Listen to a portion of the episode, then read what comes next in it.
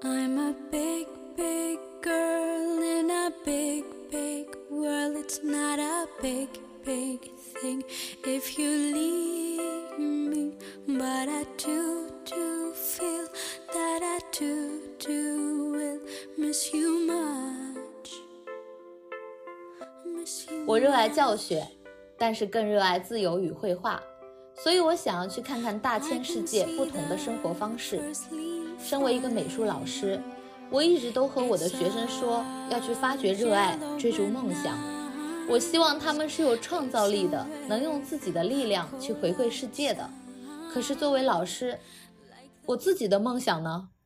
我不断的反问自己，我不希望我是一个言行不一的老师，我想先身体力行的去实现自己的梦想，因为我想要去告诉我的学生，梦想是真的可以去追的。我想先替他们去看看世界上精彩的生活方式，并且我要用我的画笔画出我所看到的一个世界。无论怎样，我还是非常热爱教育这件事情。如果有一天我完成了我的梦想，我可能还会去做一个老师吧，骄傲坚定的给学生去打开看世界的窗口。希望山水一程，各生欢喜。祝学校蒸蒸日上，祝领导和同事们工作顺利。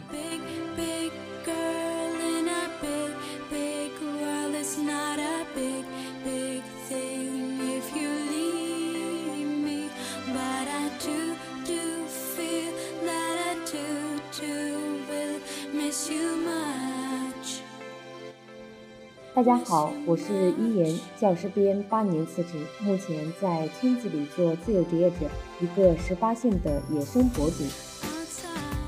大家好，我是百里，一名正在计划裸辞周游世界的未来准艺术家。欢迎收听《墙里墙外》。啊，其上一期呢，我跟大家说，我一直有离职的卡点，然后也在挣扎着要不要离职，不知道大家还记不记得？一言，谢谢你的鼓励啊！谢谢你的鼓励，我终于提交了离职报告。我们要说一个关键词啊，你要写离职报告，不能写离职申请，因为申请它就有驳回的可能性。这个好像还是一对，言教我的。个我也是，我对我是在网上查的，因为当时嘛，他们说你不要写申请，你要写报告。申请他们就是不同意你的，会不同意你的这个申请。我当时我记得我还问一言拿了个模板，我说这报告咋写，然后我交了，你知道吗？但是突然被打回来了，说我这个格式不对，天呐，还有这格式不对，我就是在网上找的模板，他们的交要求很复杂，我们那边要哦求特别复杂。他说要我写出我什么时候具体什么时候考进这个学校的，然后获得了什么荣誉，为什么要离开，为什么要离职，然后就是离职之后我还要去干什么，就要时刻掌握我的动态。我都已经离职了，你为啥还要时刻掌握我的动态？我都是自由人了，我为啥还属于你管？好像听他们说，就是怕我去别的省市去考老师吧，我就觉得就很莫名其妙。天呐，最嗯，最过分的是，他说那个手续，嗯手续还要就是那个嗯，所有的第一第一道手续就是我交了这个报告，然后呢，校领导要去开会，然后三堂会审就先开会啊，通过了之后，然后我再拿这个通过函交给教育局，然后教育局的领导班子还要再开会审核，就搞得我跟犯了什么大错一样的，就很可怕。这个是这样的，我当时辞职的时候，就是我们校内的领导班子需要开一个会，那个叫叫什么会来着？我我记不太清楚了。就是大家要给你写这个，呃，每个人写一段评语，就是你在学校里的表现怎么样。大概十多个老师写吧，对，叫辞职座谈会，就是专门为我开的一个会，大家都写很多评语，我记得特别清楚，就是我一个副校长他都哭了，就是他人特别好，他就是真的舍不得我我离开。我的天呐，突然觉得我离职应该也没有人舍不得我吧？起码领导应该，反正我也看不然到。后你你是跟他们一起坐在那里看？对，就是大家在那里给你写评语，写到这个，然后盖上你学校的章。像我这种，就是先交到我们的中心校，我我上面还有一层中心校，交到中心校里面呢，中心校再去把你的这个所有的材料给你递交到教育局，然后教育局再开一个座谈会。然后再同意你辞职。其实今年这个辞职的这个审批下来的时候，我一看那个文件上，不止我一个人辞职，我们这个小城市里大概有四五个老师辞职呢。哦，原来是这样。我我们听那个办公室主任说，就是开会的那个结果，就那评语应该是不给我看的。你们还人性化，跟你一起开这个会，我可能他们就合计合计，就给我给定了。但是我听他们说这个流程还挺复杂的，就搞啊要搞蛮久。然后我觉得就本来离职已经是挺焦虑的一件事情了，就这个时间线一延长，就拖得很久，跟凌迟一样。对对，有种制造制造，就是内心的恐慌和焦虑被无限放大。哎，百里，你有没有发现，就是为什么从体制内辞职这么难？你比如我闺蜜吧，她一直毕业了，在上海工作，然后她换了好几家公司。我觉得她换工作就像我们去买衣服一样，但是。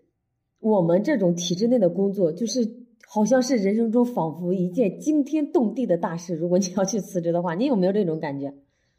有啊，我特别是对于家长来说，就是我觉得，就我觉得第一点就是旁边的人都会告诉你，他会造成一个印象，就是这是一份非常好的工作，他有一种社会认同感。就好像有一个阶级感，有没有觉得？你说这我要插一句哈，百里，你知道吗？昨天我不是身体不舒服吗，我去我们集上的那个药房里拿药，就是这个卖药的人呢，他是我们村庄里面的，就是在我们村子的西头，我不认识他，但是他认识我，我还戴着口罩。我当时嗯付款的时候，他说：“诶，你是不是那谁谁的小妹？就是说我哥的名字。”我说：“是的。”我说：“你怎么认识我？”他说：“啊，我是谁谁的妈妈。呃，咱们在一个呃庄子里。”我说：“啊啊。”我说：“你还记得我呢？”他说：“诶，你和小时候没变样，还有小时候的那种感觉。”他说：“你是不是教学呢？”我说：“是的。”他说：“你在哪里教学呢？”意思就是你是个老师嘛。我说：“我在市区里。”他说：“哦哟，太好了，太好了！你在市区里教学，真能，真好呀。”其实我都没有讲，我都已经辞职很久了。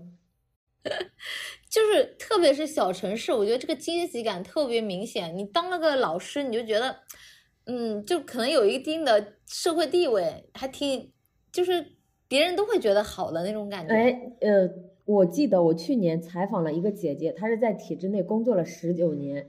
嗯，她当时就说：“她说一言，你知道在体制内工作久了会给人一种什么样的感觉吗？就是一种优越感。”对，就是不知道哪里来的这种优越感。诶，我我就是体制的，我是国家的铁饭碗。我我比我就是有一种 好像可以处在高高在上的样子。我其实是没有这种感觉的，可能是因为我待的时间还不够长。但是他讲过这一句话的时候，我反观我身边的同事以及我的领导呀，我觉得的确是这一种。确实，我觉得老师，特别是我们校长，我觉得他都很有偶像包袱的。这些就算了，那种我觉得那种公务员、行政机关的包袱就更严重了，就感觉这青天大老爷一样的了不得了。是的，是的。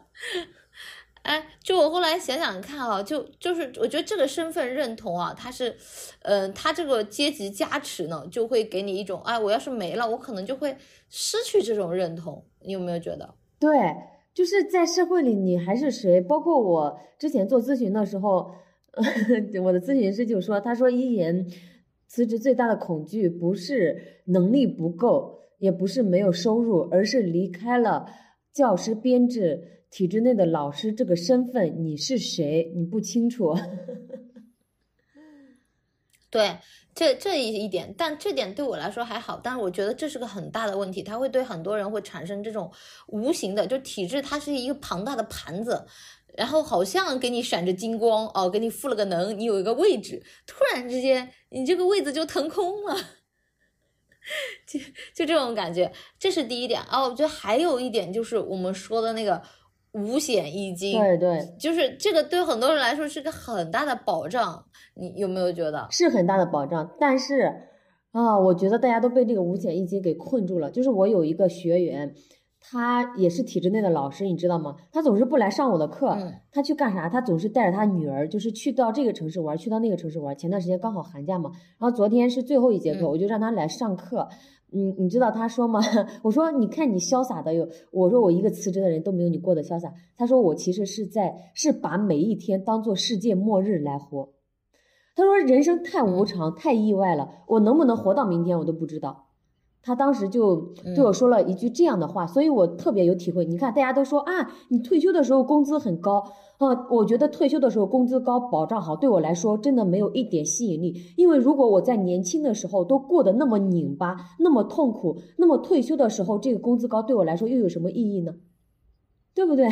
对啊，一点意思都没有。就你能活不到那个时候啊？就是我，我不是上一阵我就我不是胖了嘛，我就觉得我好像生了什么大病，然后第一个反应就是，哎，我要去医院做个全身体检。然后后面第二个反应就是，天呐，体检好贵啊！我之后要是没有医保了，我咋办？可是如果你健康的话，你要医保有什么用？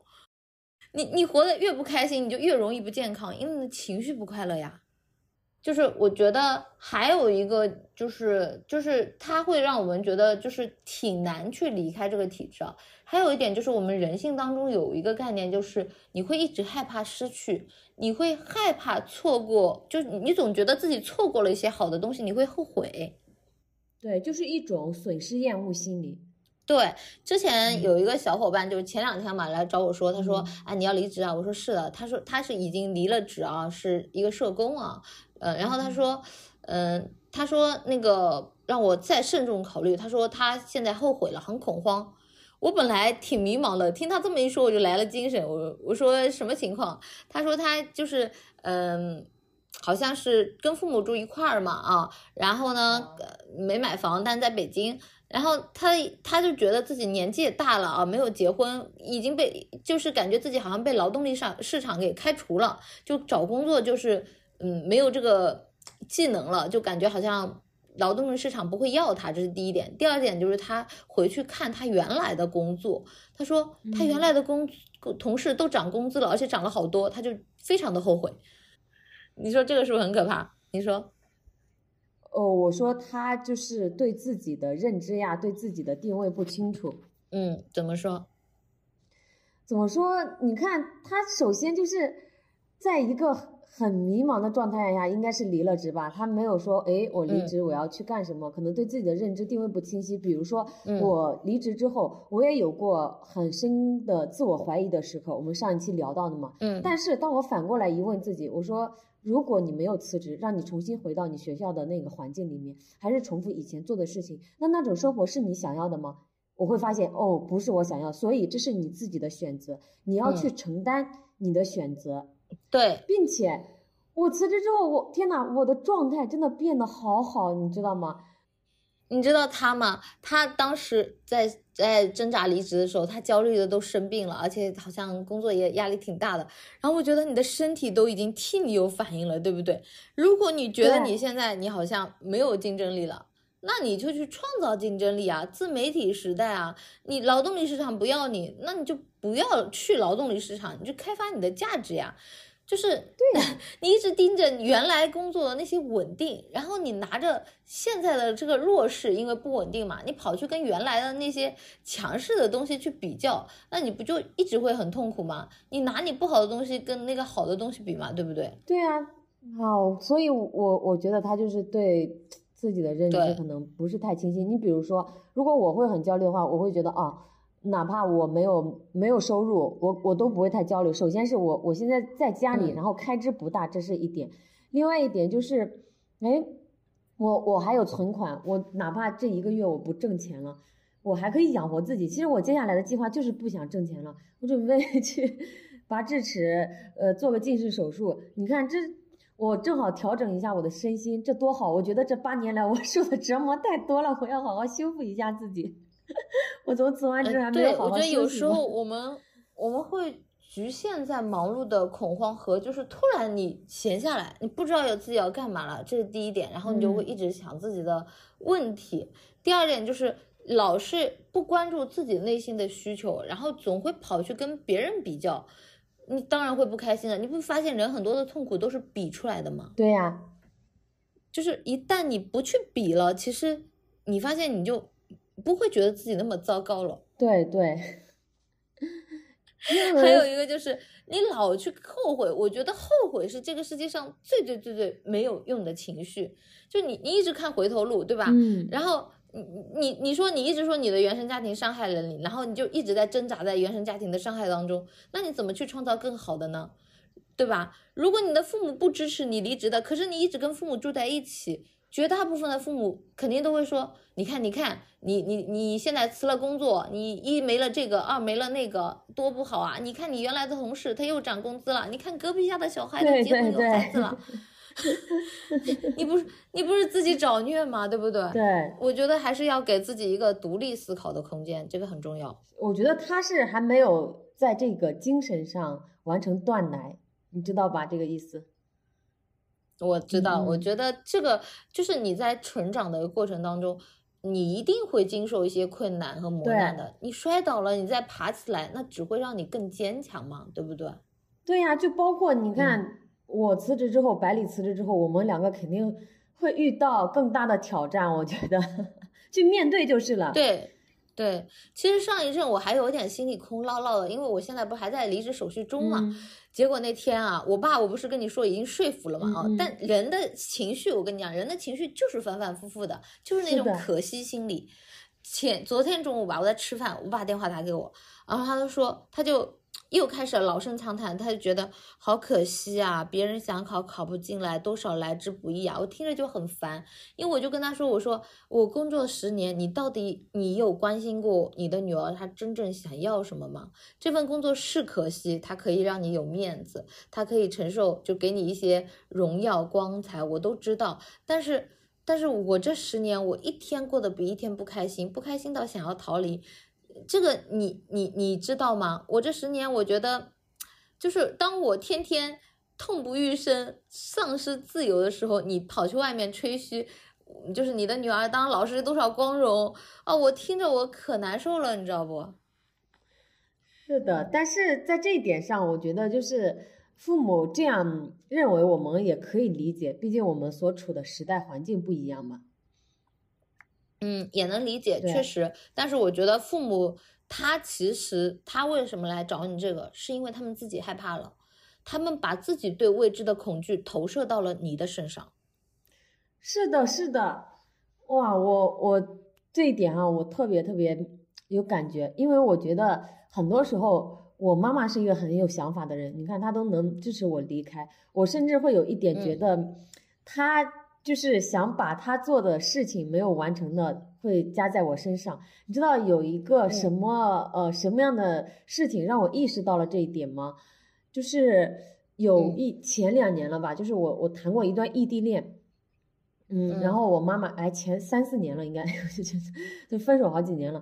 我我妈妈当时这样说，我妈妈问我啊，我们俩躺在一张床上聊天，我妈妈说她支持你你做的事情吗？她支持你的梦想吗？天呐，我妈妈竟然说到了梦想这个词，我就觉得好感动呀。我我说支持呀，我妈妈说你一定要去完成你的梦想，因为你的梦想里面也有我的梦想。你相信这是一个农村妇女说的话吗？我觉得你妈妈好棒啊，真的。对啊，然后我觉得我 问我父母的时候，嗯他们就不会有这种觉知。然后我你妈真厉害。那一刻我真的好感动，因为他就害怕我我找的这个男生他不支持我嘛，他是有这一点有这一点担心在的。然后他当时就给我谈梦想这个词，我觉得还能在一个五十多岁的农村妇女身上能能听到梦想这个词，太太难得了，真的，而且还是在前几年。天呐，我觉得好羡慕你啊，叶，你妈妈真真不错。因为我觉得很多的父母因为年纪大了嘛，嗯，他们见惯了城市的起伏，他们就是只想要他们现在想要的东西，比方说安稳安定，而且他们会把他们现在想要的东西去投射在子女的身上，他们不记得他们年轻时候那种追梦的感觉了。就像前两天我舅妈，呃。就是表弟的妈妈，她就会说：“哎呀，外卖这些多好啊，它就是能让你一辈子就是，就是反正让外卖多不好啊，就是吃外卖是件不好的事情 啊，就千万不能吃，就一定要就是就是嗯，就是为了健康啊，怎么样的？”我说：“你确定你能活到九十九吗？我们当然知道，我们也想健康，但是你跟个十几岁的男孩子，对吧？十几二十岁的说这个事儿，很多时候其实。”并不能就是解决这个问题，因为他就一直有点对这些健康很有强迫症。当然，我觉得这是好的。还有一个就是父母会对呢，我们做教师的这种，他觉得养老金是一个非常好的东西，就五险一金嘛。嗯，就是就是他们那个年纪，对他们是到了要可能快要领养老金的时候了。你看到国家那个政策嘛，就又延缓到六十五岁退休了，男女同时，对吧？好嘞，那他们离六十五倒是近了，我们离六十五还有多少年啊？年复一年，日复一日，就天天让你盯着个棺材板过日子，那太难了吧？其实我觉得这一点很重要的原因是，很多人没有活在当下的能力，要么是让我们活在未来，要么有一些人就是活在过去。比如刚刚百里说那个朋友后悔辞职了，那么他就是活在了过去，他总是在与自己的过去相对比。那像刚刚我们讲的，很多父母劝我们不要辞职啊，退休了之后有多好，那他就是让孩子去活在未来。我觉得我们当下很重要的一种能力是你要活在当下的能力，因为只有当下才是最重要的。嗯，哎，中国人确实非常有这种的居安思危的心态啊，你总是二十岁的时候考虑六十岁的养老金问题，但凡你一个晴天霹雳，你活不到六十呢？对呀，对吧？那你存那么多养老金，你前面这五十八年你也过的都不是你想要的，你甚至没有一天是过住过你自己追逐的日子的，那不是很可怕吗？对，对吧？而且我觉得这个世界上的好或不好真的是不尽相同的，如人饮水，冷暖自知啊。就有人喜欢香车美女金满地，有人向往清粥小菜度余生，就是。我们不能总把别人喜欢的东西当成自己喜欢的东西啊！我觉得这个要重视。还有一点就是，你不能既想要还想要。呃，昨天也有一件非常意思有意思的事情，就是在一个小的社群里，我们是认识好几年了，就是写作认识的朋友们，他们都是开始上班了嘛，就好焦虑，又各种领导这呀，同事的这呀。他说我好羡慕一言，然后他自己又开始问自己，我当时没有看到，我当时在医院里，他自己又问自己，他说，哎。一言有没有焦虑的一面？说不定他也有焦虑的一面藏起来，没有被我们看到呢。哎，确实是这样 哦。你肯定是有，但是我确实觉得你现在的状态好很多了，就是有舍有得。你你把那个舍了，你再去。让这个得的位置空进来，就是你你舍掉的东西跟你得的你都想要，你两手都抓不住。对呀，所以他们就是既想要还想要，当时我就笑了。确实，就是你有时候就是你又想在学校领份工资安稳，然后又想去周游世界，又想干嘛？这哪有这么是全世界的好事全让你一个人得了？对呀。哎，说到说到这一点啊，真的是这样。我为什么这么说？就是。我一说离职，很多人第一个反应是什么？说为什么要离职？你不喜欢工作，能不能停薪留职，或者你干脆请假好了？哇，真的，我同事也给我这样说过。我同事说啊，要不然你去支教吧，你到乡乡下去教书，然后没有那么累，一定要把编制给保留着。对他们就觉得这是个，嗯，这个编制，哎呀，他就是个金饽饽，你一定要给保留着。那。就是我们也能理解，他可能是为你好嘛，对不对？就是你，你如果从自己的角度自私一点的，你去想啊，你想要有这些保障，那确实没有这么多。可是这个世界上哪有什么尽善尽美、十全十美的东西啊？你一给自己留后路，你就不可能心无旁骛的去前方厮杀了。这是第一点，对吧？第二就是世界上的工位就是这么多呀，你一直老占着这个位置，那就有更多热爱这个岗位的人，他没有位置。如果这个世界上老师都这样，都在骑驴找马的话，那我们国家的教育事业不就更没希望了？嗯，之前好多人跟我说过这个问题，我的回答就是：我既然去憎恶他的束缚，那我为什么一定要去贪恋或者说留恋他的这些有温度的保障呢？那不就是个渣女吗？对吧？那那那就是个渣女啊！因为什么呢？其实人类的这个根本哈，就是渴望稳定的。我们在一个稳定的、有安全感的环境里，诶，会感觉到自己是舒服的。你看，一旦好像突破了这种安全感，就会觉得是恐惧的。我觉得这是我们人性本性的决定的吧。还有一点就是，人不愿意去选择和承担后果，就像你说的，有得有失，他不愿意去面临，比方说这个失去，嗯，得到的那个，就是。就是万一的后悔，他不愿意去承担这个万一。然后第二呢，就是他不愿意去做这，就是因为你提提离职，就像我们说的提离职的流程很麻烦啊，就是觉得好好复杂。就在我们这个事情，就比如说你跟一个人就是男生跟女生嘛，就是他跟你在一起谈着，你可能不喜欢他，可是你也就觉得不喜欢，我谈都谈下来了，跟他说分手也挺麻烦的，不知道怎么开口，那就拖着好了，拖着拖着就结婚了。这这个问题啊，其实我觉得，嗯，上一期在剪我们播客的时候啊，那个小表弟也说到过，我们不是在谈离职嘛？表弟剪完我们的播客，你知道他跟我说啥？说啥？他说：“嗯，我也在面面临离职的选择。”笑死我了，因为不是过年嘛，寒假，然后他跑到一个台球室去当服务员，因为老实肯干啊，老板很欣赏他啊，这个是表面上的。这个真实的情况呢，就是因为就他好说话，然后所有的夜班都是他上的，他就天天上夜班，日夜颠倒，就每天都是凌晨回来的，就特惨。天呐，我觉得这个领导就对，就就纯压榨，然后。然后那天我就跟表弟说了，我说你这你对你大学还就是他这个学校还挺好的，又是重点啊。然后我说你这又会剪辑，然后又就是你完全是可以去接这个工作，他的工作又不贵又便宜啊，才三千块钱工资。我说你这个天花板又没有，你干嘛要浪费你的技能去干这个事儿，对吧？你做一做那 OK 的。可是你现在已经他身体都已经吃不消了，我说你你这拿着身体去挣这个钱，不是得不偿失嘛？对吧？然后他就挣扎了一下，而且他职职业没有提升。我说你这提升了啥？他说台球进步了一点点，笑死我了。然后他就跟老板我说那怎么办？他说他他很早就想离职，他也想提，但就一直不知道怎么说，就拖着没没提嘛。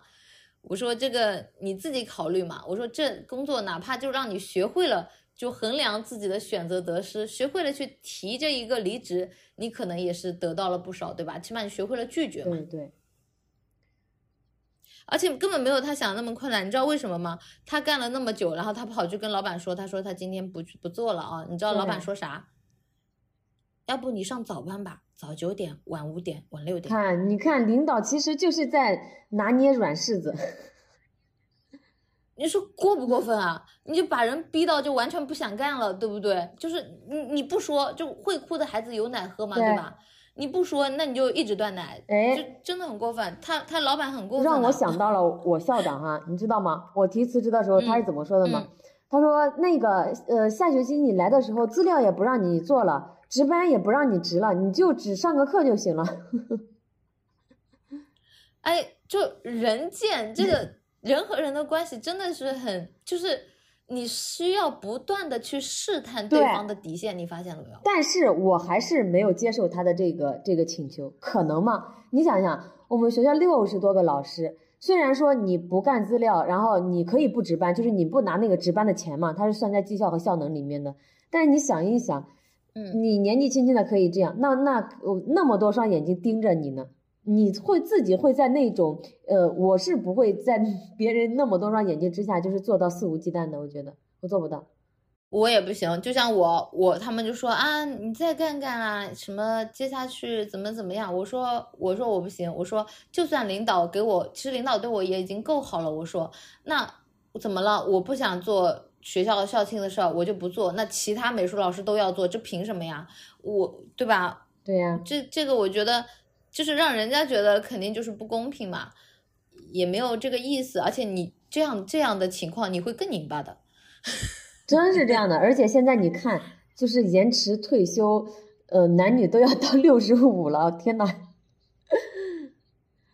嗯嗯，真的是他这一个情况，我觉得就很，哎，真的就是。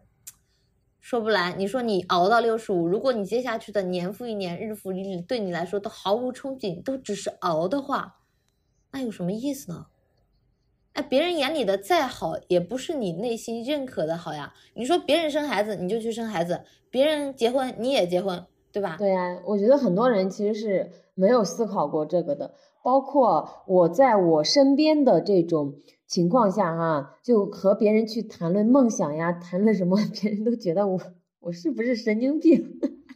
就是我现实生活中的。我昨天有对我我昨天有一个刚毕业的学生来找我嘛，他说，嗯，就他在考那个什么专升本，我说你这想以后干什么？他说不干什么，就想找个安稳的工作，因为旁边的环境都说就是考公啊、考老师啊，这种工作很安稳很好嘛。你知道吗？他才二十一岁，哎，他跟我说，他身边的同学相亲都相了五个了，然后他妈妈就让他也去相亲。就是你发现了没有？我们的父母做的决定，也就是因为旁边的父母做了什么，所以他们去做什么的。其实我之前好像看过一期视频吧，哪哪个博主讲的，我记不太清楚了。但是他说了这样一句话，我印象特别深刻。他说：“我们读了那么多年的书，吃了那么多年的苦，结果大家都在去追求稳定。”对啊，而且你想想看，你一出生啥也没有自己的想法，你就被告知你要九年义务教育，九年义务教育完了之后，哦，考高中、考大学，哦，考完了之后就是嗯，找个稳定的工作，哎，找个稳定的工作，而很多都是跟你的大学专业没关系的哟。我我是艺术类学校出来，我的同学音乐的、舞蹈的、画画的，到最后都干嘛？考银行。你说的这一点我特别特别赞同。就是我我堂哥是西安美院毕业的，他就说他所有的同学在坚持画画的只有他自己。真的是这样的，好多。还有还有我哥，他原来开个画室，后来说不对，他要去挣钱，因为挣钱才是符合大众的一个社会价值观。就小表弟也很可怜，他妈妈天天说，嗯，你要去挣钱。表弟说不，我想去流浪。我觉得表弟还是就是被带的已经有觉醒意识了啊，但是就就很很奇怪，就很多人，而且甚至是他们觉得在完成任务，就像我刚刚说的，我那个学生啊。然后我问他，我说为什么妈妈让你去相亲？你知道妈妈说什么吗？他说只要你结了婚生了孩子，我的任务就完成了。哎，你旁边有没有听过这句话？我听过，听过，经常听。就比如说我我身边的那些七大姑八大姨啊，他就说，他说，嗯，你那个啥，你不结婚，你爸妈一直要操你的心，所以你赶紧结婚，就是这种。就我们这里就有一句话，就是，哎，只要你生了孩子，我的任务就完成了。这就是他们人生的任务，就是要盯着自己的孩子生任务，生生出任务来。然后你想想看，这个孩子刚读书嘛，他自己都甚至还没有想着挣钱，都没有经历过这个社会，没有找到，更别谈什么自我价值认可了。那对方肯定也不是什么自由恋爱啊。然后他就搞了个任务出来了，那个孩子就是个任务。然后他接下去所有的生活呢，就是围绕着如何养家糊口啊，把孩就是呢，把孩子照顾长大，把家里养住。然后等到他的孩子再生一个任务出来，他觉得他可以轻松了。是的，就是在这种反复的重复，可能你问他，你觉得这样呃有意思吗？是你真正想过的生活吗？他们还会说，大家都是这样过的呀。对啊，就是你还记得以前的那个故事吗？叫放羊的孩子，还记得？嗯，我记得你你重复一下，你还记得是啥故事？你是说撒谎的那个放羊的吗？哦，还是那说呃放羊的与砍柴的那个故事？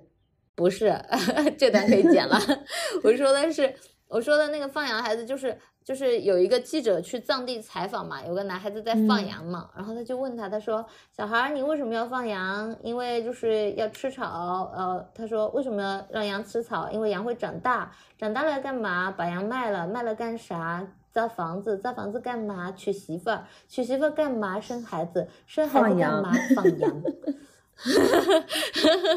就我我想起来了，想起来了，就是周而复始，嗯，对吧？就周而复始，你发现没有？绝大部分的人都是在按部就班过着这些好像约定俗成的任务，而大部分人都没有去问过自己你想要什么，都是人云亦云的活着。而我们，嗯，离职它是一个选择，是一种自我觉醒的选择。当然，我不是说每一种离职都是自我觉醒，但是我觉得肯定是。有寻找自我的过程的，因为你做了抉择。嗯，我希望，因为我们肯定接下去还会有一些迷茫的时候嘛，我希望都能记住自己今天的状态。我是为什么要离职的？因为我自己选择了，我想要过更有意义的人生，自己选择自己的路，不再拧巴和为难自己，对吧？就算是这种，我觉得未来就算是跪着走的路吧，那我也有自己下跪的权利，而不是任由别人 去驾着我的灵魂走完我人生的全程。哦，我觉得那天呐个太可怕了。百里的这句话太棒了，就是我情愿自己跪着把这条路走完，我我也不要任由别人驾着我的灵魂把我的人生走完。天呐，因为如果你没有找到自我，无从选择的人生，你不觉得就是像个提线木偶一样吗？是的，太可怕了。就是一直提着你走，就就像我们以前，如果我们没有发觉自己真正想要的是什么，那就是个木偶的人生呀。最后呢，其实关于我离职之后想要干什么，哎，有没有人在你离职的时候问过你之后想要干什么呀？一言，很多人呀，他们就问啊，你辞职了，你干什么去？就觉得这句话是被问的最多的一句，真的是问的最多一句。那你都咋回的呀我现？在记不太清楚咋回的了。我我当时是说的啊，我去做我自己想做的事呀，喜欢的事情。别人会说你喜欢什么，你想做什么。嗯，我觉得是，其实这种是很难解释的。就是你说的这些东西不是具象的，是很抽象的。我喜欢的，我热爱的事情，所以我当时是这样给我同事解释的。我说啊，我在做一些线上的东西，就是对，他就需要你给一个具体的的答案、具体的结果很具象的。其实那个时候，我觉得对，我还是在被外界的这种你想去干什么所困扰着，所以在那几个月里面，嗯，我还是在完成别人的评价和看法。我觉得真正的现在此嗯时此刻，我才开始感受我辞职后的生活，就有大把的时间与自己相处，然后大把的时间可以看书。我明白你的感受，嗯，因为我这段时间也还是会焦虑，因为其实我知道我应该要静下来，可是我还是会焦虑我要干嘛。昨天我还跟表弟说元宵节了，要不咱找几个灯笼去卖吧，然后画一画，就挣点钱，就好像不能让自己闲着。呃，就是昨天有一个一直关注我的朋友嘛，嗯然后他就说，他说一言，我觉得你没有摸到这个自媒体的精髓。我我说什么意思呢？他说你还是处在这个呃自自嗨的阶段，就是很快乐的阶段，你并没有说想着去好好的去赚钱，你只顾着你自己自嗨，不顾着吃饭。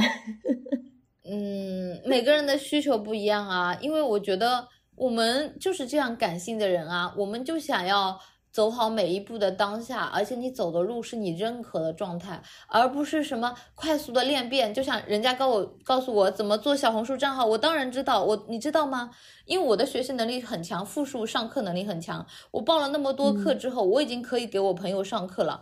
我上的可清晰了，就是你要怎么样发掘自己的路，你要怎么样去垂直，你要怎么样找方法，这些我都找出来了。我完全但是我就是不想那样做，我不想这么干，我要活成我自己啊！我一个活生生、血淋淋的人啊！我今天想干什么，我明天不想干什么，我就会有不一样的选择啊！我为什么一定要活成一个垂直的账号？是的，就所有的很多人，他们比如说麦克呀，就就很厉害。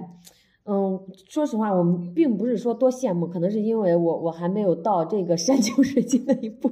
哎，这个也有关系，这个也有关系。还有一个就是，我觉得我就是我画画就是这样的，我今天画这个风格，我明天就是那个风格，我就是在探索、打破、寻找的过程，我享受这个过程不行吗？我为什么一定哎要画到从头到尾呢？对，就是我其实现在就是在享受我这个过程，真的是这样的。我觉得可能享受完之后，诶，我会有新的行动和新的想法。就算是你某一个阶段喜欢上同一种风格，那也 OK。因为我不是之前说我出了一本书嘛，其实那段时间嗯我刚开始画这个系列，我很有我很有兴趣，因为就是做文物可爱的文物系列，我就我自己先发掘，我觉得特别有意思。当时我记得还被呃陈丹青评论过，但是后面就后面就嗯，就是当我发现我只能画这个，而且我就这几年都只能画这个的时候，我突然不爱了，我觉得好痛苦啊，就必须得做这个事儿。对，我觉得你是人啊，你就是会变的啊，那你就接受让它的变化就好了。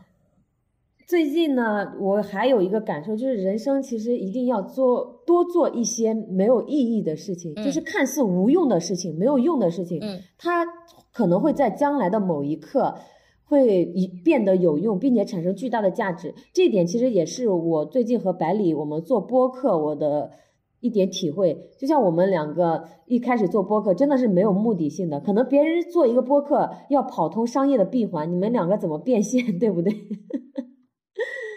但是。我们两个没有想过变现，就没有想到得到了大家那么多的关注。虽然不是那么多，才一千多个粉丝哈，但我们已经很开心了，就觉得自己被看见、被认可，同时还鼓舞到了一小部分人，还得到了大家的鼓舞。对，就是非常重要的。我有时候看这些听众的留言，我觉得好感动，就是，就真的，这原来这个世界上也有人在跟你一样的感情绪。对呀，就像我之前的那几年工作的那几年，其实我过得特别辛苦。我每天看书呀、学习呀、学摄影呀、学写作呀，就是在身边的人看来都是无用的事情。因为你不去想着晋级，你不去想着打扮自己，你不去想着谈恋爱，你不去想着相亲，你以后怎么办呀？你马上就年龄很大了，或者是干嘛？他们认为我在做这些无用的事情，但是百里，你发现了没有？恰恰是我做的这些无用的事情。他才成就了今天的我，他才让我顺利实现了职业转型，他才给了我有离开体制的能力和底气。真的是这样的，就嗯，我刚刚说前两天嘛，因为不是离职的事嘛，然后。你知道我有多惨吗？昨天我那个校学校的那个校办的让我把那个文档发给他，结果一不小心发到我们群里了。哎呀，吓得我赶紧撤回一分钟，但结果还是有人看到了，然后他就过来问我，嗯嗯，哎，为什么要干什么去啊？我说我这离，他说我说我离职了，他说我想好了，我就支持你，他是我一个比较好的朋友啊。然后他说你还是从前那个百里，我一直以为你已经放下了，嗯，这个事情，但是。哇，你还是当初的你，就一直没有变。这句话说的也好感动哦。对我当时可感动了。然后今天早上就是让我去学校，就是重新打那个离职报告嘛。然后他们就让我问一下之前离职的老师要办多久的程序，因为这样我才好安排我接下去的事情嘛。结果那个人他就一直抓着我，一直抓着我问哦，他就说一直就是，哎，你为什么要离职啊？你离职我干什么去啊？就是。你为什么想不开啊？就就各种这种问题啊，然后我就说，我就是不想干了，我我最后烦了嘛，我说我就是不想干了，然后他说这么潇洒吗？他说，然后他就说他自己嘛，要不是因为老公在外地啊什么什么的，就是我发现他们打的离职报告就是老公在外面两地分居难以照顾小孩，然后申请离职，这些都是大众认可的，就大众会觉得这个是你无奈之下的选择。就这个工作那么好，这是你无奈之下的选择。你知道我是怎么写我的离职报告的吗？有要干嘛吗？我给大家念一下哦，就是嗯，我也希望我能记住它。我写的，因为我觉得你你问我要干嘛，我真说不出来。我现在就想躺平躺一下，因为我觉得我想要静一静。可是他们不能，就是这些忙碌惯了的人，他们不能接受我这种想要喘息、想躺平的想法，他们觉得就很奇怪。然后他们一定要让你说出具象式，可是真没具象式。我一不去别的县市去考老师，二也不是找到了另外一份工作，我就是想要静一静。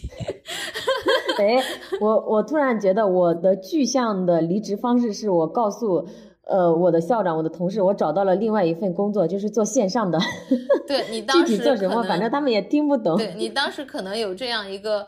一个状态就是让他们也能认可了，因为你给了他们一个答案。但你知道我写了啥吗？我告诉你啊，就最后一段，他不是让我写出四个点吗？最后一段就是问我干嘛去，我我回我回了说，我热爱教学，但是更热爱自由与绘画，所以我想要去看看大千世界不同的生活方式。身为一个美术老师，我一直都和我的学生说，要去发掘热爱，追逐梦想。我希望他们是有创造力的，能用自己的力量去回馈世界的。可是作为老师，我自己的梦想呢？我不断的反问自己，我不希望我是一个言行不一的老师。我想先身体力行的去实现自己的梦想，因为我想要去告诉我的学生，梦想是真的可以去追的。我想先替他，我想先替他们去看看世界上精彩的生活方式，并且我要用我的画笔。画出我所看到的一个世界。无论怎样，我还是非常热爱教育这件事情。如果有一天我完成了我的梦想，我可能还会去做一个老师吧，骄傲坚定的给学生去打开看世界的窗口。希望山水一程，各生欢喜。祝学校蒸蒸日上，祝领导和同事们工作顺利。真的，天呐，我 我觉得你真的离职报告被那些很理性的领导看到之后，会不会觉得，哎，这是个神经病吧？还 会觉得这人仿佛是有什么大病吧？他到底要干嘛去？呃，我觉得被某些领导看到之后，可能会这样想：哇，幸好这个神经病老师离职了，要不然把学生给教神经了怎么办？哎呦，我的天！反正我觉得。这就是我呀，而且这就是我最真实的想法。我就是想要去做这样的事情。难道就像我们请假一样？难道我非得告诉他啊，我要结婚啦，我要生孩子啦，我要去哪里哪里考上编制了，这才是离职的理由吗？我觉得那才可怕吧。对，就是我都不能，就是你都不能面对，就是如果我的离职报告我都不能面对我的内心，我还要去写一些。场面话给他们看，哎，这是他们想看到的答案，哎，我就是写的场面话，好不好？我当时写的那些离职报告太难受了，我其实真正内心的话是老娘不想干了，老子不干了，不能那么写，对，哎，笑死我了！你看人啊，要面对自己的内心，其实还是真的挺难的吧？因为我们总要去看别人对我现在做出行为的想法是什么。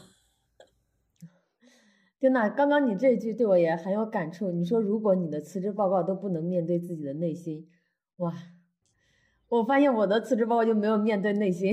没事儿，你自己现在已经面对内心了，你都过渡了半年了，你有一个线上工作，你有一个线上工作 也很好啊，起码你能有一个答案告诉他们。那我现在确实就是他们问我干嘛，我说我不想干嘛，我就想躺平。我觉得我更神经，那不知道这几天好多人来问我，他说听说你要离职了，我说嗯是的，他说离职以后干嘛去？我说不想干嘛，就想躺平。这个答案我都已经回的都，我都觉得我要是不是要录一个视频放在我的朋友圈让他们看呀？不要过来问我，我就想躺平，不能躺吗？嗯，哎呀，今天聊的好开心啊！是的，又又让我这个郁结的离职的内心得到了一些舒缓啊！其实非常感谢我们的播客啊，上一期就有很多小伙伴给百里留言，让百里加油了。所以呢，我们也建立了一个墙里墙外的互助群。如果你在你的职业上有什么卡点，或者你也有一些离职后的迷茫的话，也可以一起加入我们，我们一起来交流，抱团取暖呀。只要在我们俩的彼此公众号里面回复“墙里墙外”，就可以获取入群的二维码哟。欢迎您的收听，陪伴我们走过至暗时刻。这里是“墙里墙外”，让我们一起陪你探索人生更多的可能性。